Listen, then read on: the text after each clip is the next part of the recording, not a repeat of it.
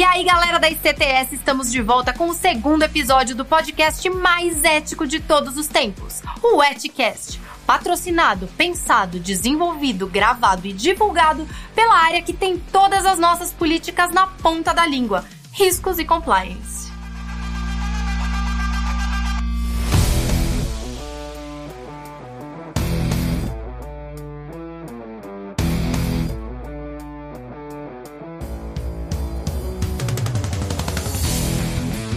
Agora, aproveitando aqui a oportunidade, estamos com o Adriano Chacon, o nosso co-âncora que é mestre desse departamento.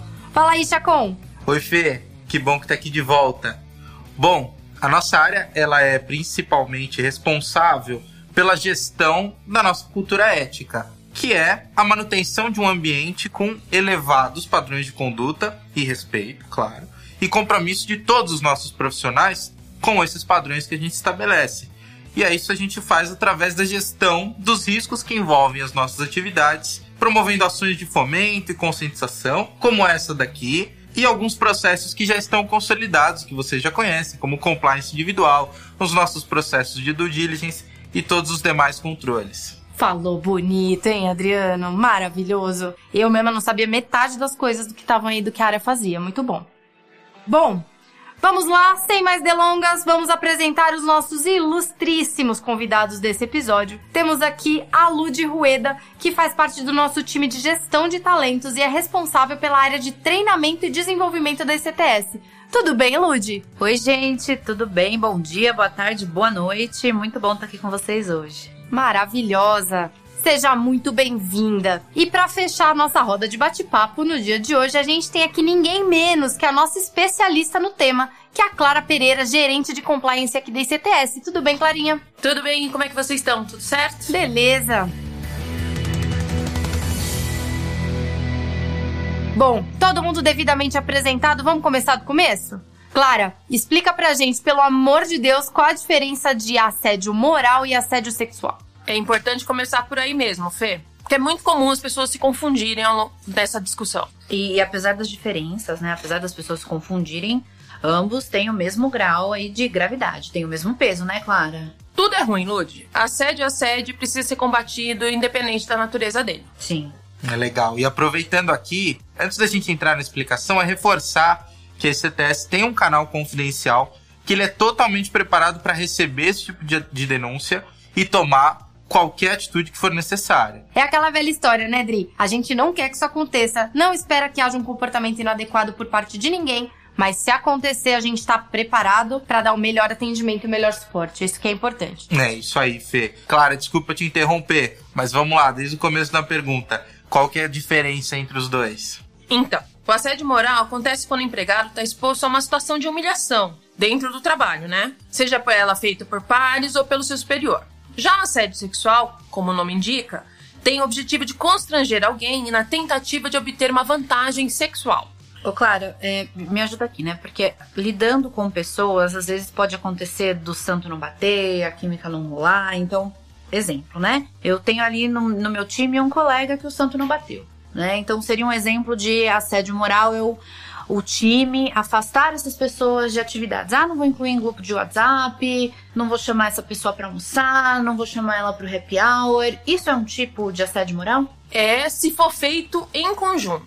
O assédio moral, primeiro, ele não é um eu não me dá bem com você. É um grupo constranger uma outra pessoa. Esse é um típico exemplo de assédio moral. Então, a recusa e o isolamento da comunicação. Mas não é necessariamente só isso esse movimento pode ser bem mais sutil, entendeu? Diz, tem algum outro exemplo para compartilhar com a gente? Olha, pensa na situação do nhonho. Acho que todo mundo aqui já viu Chaves. Adorei a referência. então, quando uma pessoa obesa se sente, as outras pessoas se levantam como uma onda ou como uma gangorra. Que pode parecer uma brincadeira. Exatamente. Então fica parecendo uma brincadeira, mas não, é humilhante e é hiper constrangedor. Ah, Entendi. gente, vamos lá, né? A gente dava risada disso no Chaves, mas isso é o ó, né? Ficção não é realidade, né, gente? Ficção é. na realidade. É, e é uma piada dos anos 70, que claro, é quando foi gravado, claro. né? O mundo mudou desde lá, ainda Muita bem. coisa que era aceita no passado hoje não faz mais Sim. sentido, né? Então não, não, não dá pra gente ficar brincando com esse tipo de coisa. Principalmente é. no meio de trabalho. A minha mãe tem um ditado muito bom. brincadeira é quando nós dois damos risadas. Quando só você dá risada, você tá me zoando. Exatamente. Exato. E eu acho que isso faz todo sentido. Mas agora falando um pouquinho de assédio sexual, Clara. Porque assim, tem o óbvio, né? Que alguém te tocar indevidamente, de um jeito que você não, não, não permitiu, ou você ser ameaçada de demissão caso não faça qualquer coisa com alguém ali, principalmente um superior.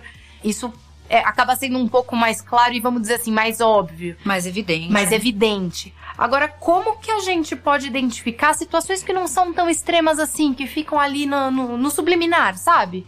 É, como é que a gente consegue. Me dá um exemplo mais sutil desse tipo de situação.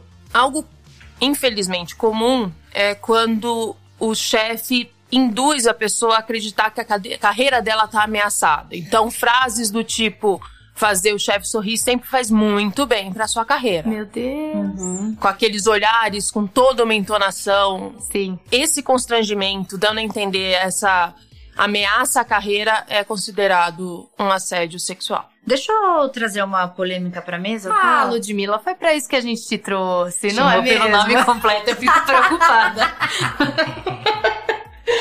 Bom, vamos lá. Às vezes acontece da gente estar no ambiente de trabalho e a gente receber um elogio, né? Ai, como você tá bonita hoje. Nossa, olha esse vestido, ficou muito bem em você. Isso pode ser considerado uma forma de assédio sexual? Depende, depende do tom, depende da liberdade que você tem com essa pessoa. Vou te dar um exemplo. Eu tenho uma mania de chamar as pessoas que trabalham comigo de Oi, gatona, como é que você tá? Primeiro, porque eu sou péssima com nomes, e segundo, porque as pessoas são bonitas. É, mas as pessoas me deram essa liberdade. É, não tem nenhum tipo de entonação, não, tem, não tá acompanhado de nenhum olhar. O que é muito diferente de uma pessoa com quem você não tem nenhum tipo de relacionamento chegar em você e te olhar de cima a baixo e falar: E aí, gatona, como é que você tá?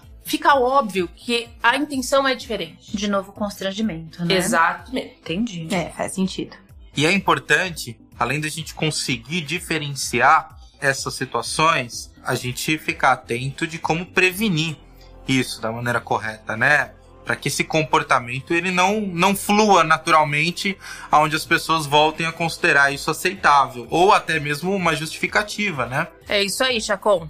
É fundamental que a gente trabalhe junto nessa prevenção. Sim, a gente tem o canal de denúncias da empresa sempre ativo, que pode e deve ser utilizado. Mas cabe a cada um de nós fazer parte dessa rede de proteção, entendeu? É, Até porque nem todo mundo vai se sentir à vontade pra expor um caso assim, né? Por isso que a gente tem Exato. que ficar atento. Mas aí, num caso desse, como é que a gente ajuda se não é pelo canal de denúncia? O que, que a gente faz? Esteja sempre atento ao seu redor. Tenha um olhar de empatia com seus colegas. Converse sobre o assunto. Mantenha os ouvidos abertos. A gente sabe quando uma pessoa está mais quieta, o que está acontecendo.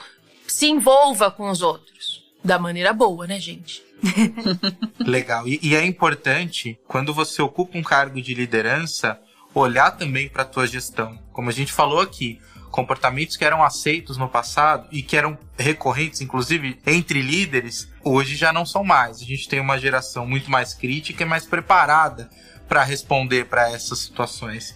Então, refletir sobre a sua própria postura o tempo inteiro e, claro, as coisas que chegam aos nossos conhecimentos, seja- como líder ou mesmo dentro das nossas relações diárias, para que a gente identifique e consiga levar isso para frente, né? Que aquele desabafo não morra com a gente e a gente consiga garantir a segurança da vítima. É, líder, é isso aí, ó. Atenção redobrada se você tá ouvindo a gente. Esse é o momento de redobrar a tua atenção, porque esse papel é teu. Eu tenho uma pergunta. Se eu vejo isso acontecendo, eu posso acionar os canais de denúncia? Pode e deve, Em viu? nome Lud? de outra pessoa? Exatamente. Legal. Você relata absolutamente tudo que você viu, com a maior riqueza de detalhes que você teve, e é a vantagem de não ser uma agente que foi diretamente impactada, você consegue se identificar e ficar disponível para colaboração, porque você tem o conforto de não ser uma vítima, uma pessoa envolvida, e claro, a gente tem os nossos mecanismos de não retaliação e tudo mais.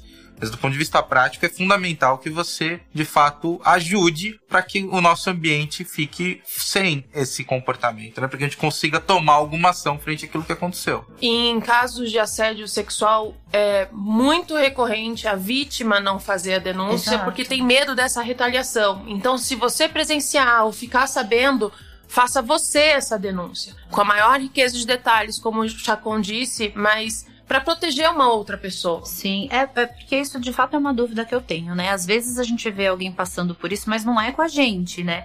E aí fica esse negócio, ah, eu vou me meter nesse assunto, vou botar meu bedelho ali, mas a gente tem formas, isso é inclusive incentivado que a gente faça. Exatamente. Certo? Exatamente. Legal. E até por vergonha, muitas vezes as pessoas deixam de fazer. Exato. Especialmente nesses casos de assédio sexual e tudo mais. Não é só uma questão de, poxa, primeiro ela tem que se preocupar em como provar, Uhum. né? Porque se ela não conseguir, fica o receio de como ela vai ser encarada E depois que isso empresa acontecer. depois, Ah, minha exato. Exatamente. Continuando, acho que existe uma forte crença de que esses assédio são difíceis de provar, como o Chacon falou. Que o agressor nunca é punido, que as vítimas sempre têm medo de represálias ou de perder o emprego. Então, por isso, acabam não denunciando. É isso aí. Então, se você souber de algum caso, é fundamental que você trate ele com toda a seriedade que ele merece, denunciando corretamente e o mais rápido possível, mesmo que não tenha sido diretamente com você. Assim, a ICTS consegue realizar a investigação adequada, aplicando as medidas disciplinares contra os agressores e prestando apoio às vítimas,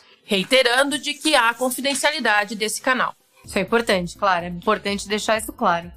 Gente, acho que o recado tá dado. Canal de denúncias é a melhor forma da gente garantir um ambiente de trabalho saudável, que seja respeitoso com todo mundo, do jeito que tem que ser, né, gente?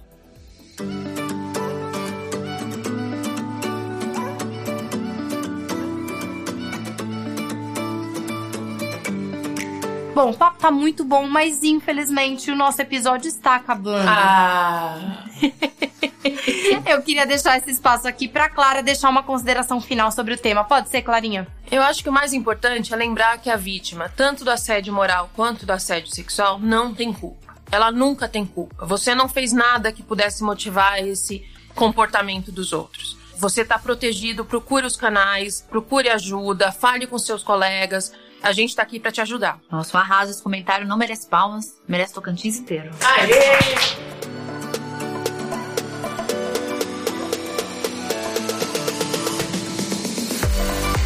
E se você curtiu esse app, imagina o próximo. Vamos estar aqui reunidos para falar sobre investigação com ninguém menos do que a Dani Ágil, trazendo um mega insight sobre esse assunto. E para participar também, além da Dani Ágil, a gente vai contar aqui com a presença também da Débora lá da Alliant para nos ajudar a fazer um pouquinho essa roda girar. Boa, Adri. Então vamos nessa e até semana que vem. Obrigado, pessoal, pela audiência e pela participação dos nossos ilustres convidados. Muito Obrigada, obrigada, gente. pessoal. Valeu, gente. Obrigado. Obrigada. Yeah.